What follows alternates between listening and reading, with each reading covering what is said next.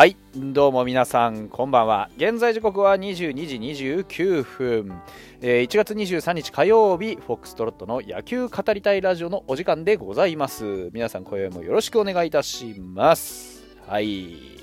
えー、皆さん見ての通りです。本日はドラフトルーキー最後の1人、えーまあ、最後の1人というかね、えー、1巡目、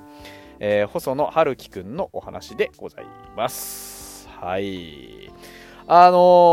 ー、ドラフトルーキーシリーズもね、これで、えー、支配下枠はあ全部終わったかなっていう感じですね。育成枠がまだちょっと終わってないはずなので、そこのところは、あいずれやっていきたいなというふうに思っております。はい。まあ、去年もね、結構時間かけてやったんですけど、あの、今年は、あとりあえずサクッと終われるかなっていう感じ。えーと、5巡目の星野くん、えー、4巡目の妙瀬くん、それから3巡目の宮崎くん、えー、あと、2巡目の新藤くんね。で、えー、1巡目、えー、トップバッター、細野くんという形で来ましたよということです。では早速行ってみましょう。細野晴樹くん。えーと、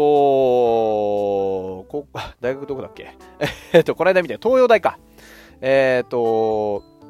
180センチ85キログラム、えー、の、まあ、結構でかいなと思ったけど、なんか、あのー、ピッチャーとしてはそこまでめちゃくちゃでかいわけじゃないんですよね。うん、だから、あのー、思ったよりも普通だなっていう感じ。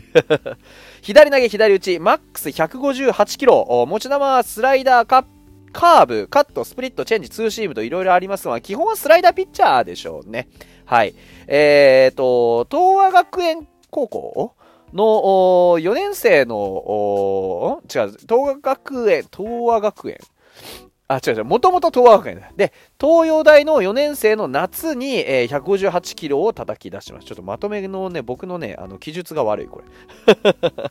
はい。えー、4年生夏に自己最速の158キロを叩き出しましたというところで、2023年日本ハムファイターズ1位指名、えー、背番号は29でございます。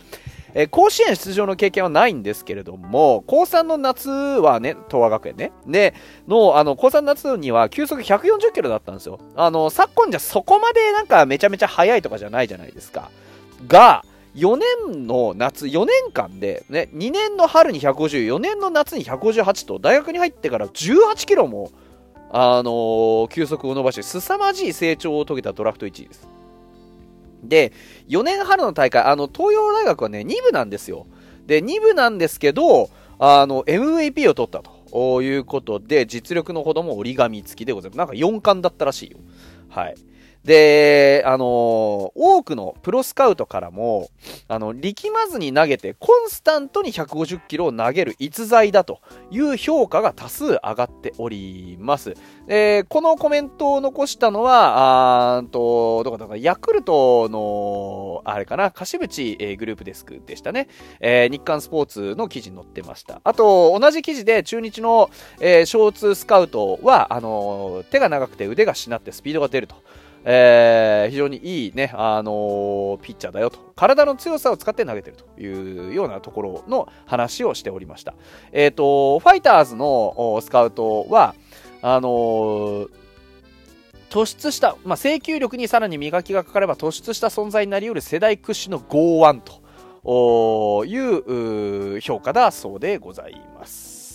ね。えー、あと、坂本スカウトは、2022年の6月のコメントで、えー、体と気持ち両方のスタミナを持ってるよというような話。えー、あとね、えー、稲葉 GM も23年の6月に、えー、コメントを残してまして、見るのは去年の12月以来ですが、また一段と球も良くなったと。左投手は貴重だと思うので楽しみですよ、なんて話もしておりました。はい。で、えっ、とまあ、実際実力もすごいんですけれども、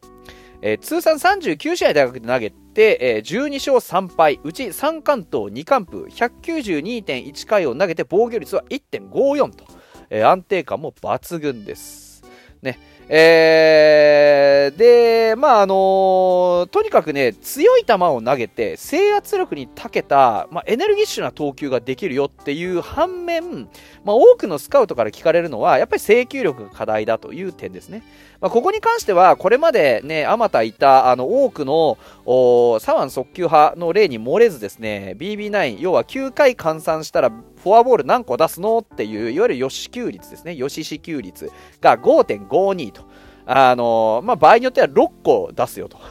いう、まあ、やや高めなのが気になるところではありますと。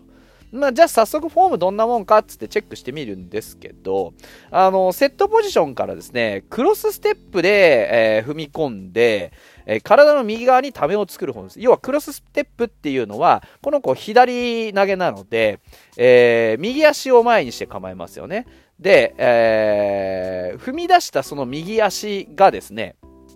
えー、一塁側に、こう、斜めに着地する。で、そこからぐっと回っていくっていうフォームですね。で、胸の張り、ね、そその右側に踏み込んでクロスステップにすることで体の右側にためを作っていくフォームです。で、胸の張り、頭の後ろから出る左腕のしなり、これ見てみると非常に柔らかい印象があります。で、腰から下がですね、綺麗に後ろから前へ体重移動してるんですね。で、ここに非常に無駄がない、スムーズな体重移動ができている。で、その上で、あの、斜めに踏み込んでるんですけど、斜めの方向に体重を持っていくんじゃなくて、斜めに踏み込んでおきながら、まっすぐキャッチャー方向に力をぐっと持っていってるっていう体重移動ですね。で、あのー、その上で、腰から上は、へそを中心にきれいに右に向かってキュッと回転をして腕が出てくる円運動にこのまた非常にロスなくつながっていってるんですね。要はあの後ろから前への体重移動と上半身の回転運動が綺麗に歯車が噛み合ってマッチしていてそこにロスがないんですよ。すごくあの綺麗なフォームです。でこのフォームの連動性を担保しているのは間違いなくその上半身肩周りから胸郭にかけての柔軟性。そしてクロスで踏み込んだ右足がリリース時の左上げの蹴り上げに対しても全く横にぶれたりしないっていうところを見ると股関節の柔軟性だとか体幹の強さにもかなり一目置けると思います。右半身を軸とした回転運動が綺麗に腕のリリースにつながってくる素晴らしいフォームです。で、左投手にありがちなぎっこんばったんのこうぎこちなさってのも見えない。で、これは僕の想像なんです。詳細を知ってるわけじゃないんで想像なんですが、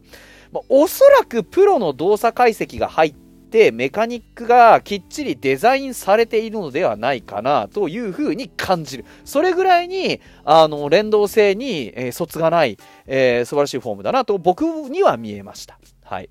で、まあ、その、要はプロがある程度動作解析して作り上げてないと、この大学の4年間で18キロも球速が爆速に伸びるフォームを、ここまで完成度高く作り上げるってのはかなり至難の技じゃないかなと思うんですよ。要は、自分一人じゃできないと思います、そういうことは。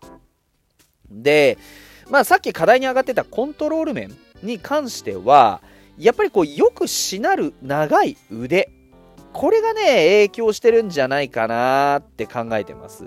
で、細野くん、この手のインステップしていく投手には非常に珍しいんですが、あの、リリースをね、しっかりと奥まで、ほんと、無知、しなる無知、ビターンってなるぐらいに、きっちり振り切れるタイプに見えるんですよ。で、あの、じゃあそうじゃないタイプって何なのって言うと、こうなんかあの、リリースが速くて、高めのところからビュッて投げちゃう。じゃなくてしっかり奥までギュッて振り切れるタイプ。最後の最後の指の先まで使えるようなタイプに見えるんですよね。腕が長いのは昨今の若い投手によくある体型の特徴なんですが、これを最後まで振り切って制御するっていうのはなかなかに難しいです。要は、あの、ブルンブルンしなっている無知の先を正確にコントロールするっていうのは大変難しいじゃないですか。これと一緒です。ですから、そこには正直な話、あの、完璧なビタビタのコントロールで死死球率を改善しなさいというのではなくて、ある意味、その、まあね、えー、フォアボール、荒れ玉ですよね。荒れ玉として、ボール球を使いこなせるようにする方が建設的な気がします。うん。要は、あの、ボール球を見せ球にして、決め球さえしっかりコントロールできれば OK だよっていう風にしちゃった方が気持ちも楽ですし、あの、請求面を気にして、本来の彼の持ち味であるところの球威だとか、球速だとか、そういったところが、まあ、低下する、そがれていく、というのだけは絶対に避けたいです。で、まあね、ファイターズのこれまでの、ま、育成を見て、えー、パワーピッチャーがなかなか育ってこないっていうところを考えたときに、あのまあ、余計な手を加えないでほしいなっていうのが一つですね。まあ、そこの点に関しては新庄監督が、あのいじるなという号令を出しておりますから、そこは信用したいなというところ。で、ま、多少ランナーを背負ったとしても、彼のポテンシャルであれば三振取って切り抜けられるんですから、そういったね、あの、まあ、いわゆるこう豪快な投球をしていった方が、彼自身のその持っているものをしっかりと使い切れる投球なんじゃないかなというふうには思います。はい。まあ、いずれにせよですね、彼が順調にその実力を伸ばしていけば、まあ、おのずと勝手に球界を代表する左腕まで到達すると思います。うん、あのー、本当にそれだけのポテンシャルは間違いなくある。と思います。えー、ドラフトレポートの、あの、プロスカウトのコメントの多さを見ても、明らかにやっぱり期待値が違う。そういう本当にあの大物と言っていいというふうに思います。三振もバタバタ取れるし、球威もあるし、決め球もありますからね。うん、まあ、新しいこれからのファイターズの屋台骨を担うのにもってこいの大きな大きなスケール感がある。そういう投手だというふうに言えると思います。えー、まず今年ですね、しっかりとプロの水に慣れてほしいです。怪我さえなければ、まあ、僕はすぐにでもプロで勝てる投手になるというふうに見込んでいます。ぜひ、えー、将来の左のエースとしてですね、大きく大きく育ってほしいなと思います。はい。ドラフト1位、細野晴樹くんのお話でございました。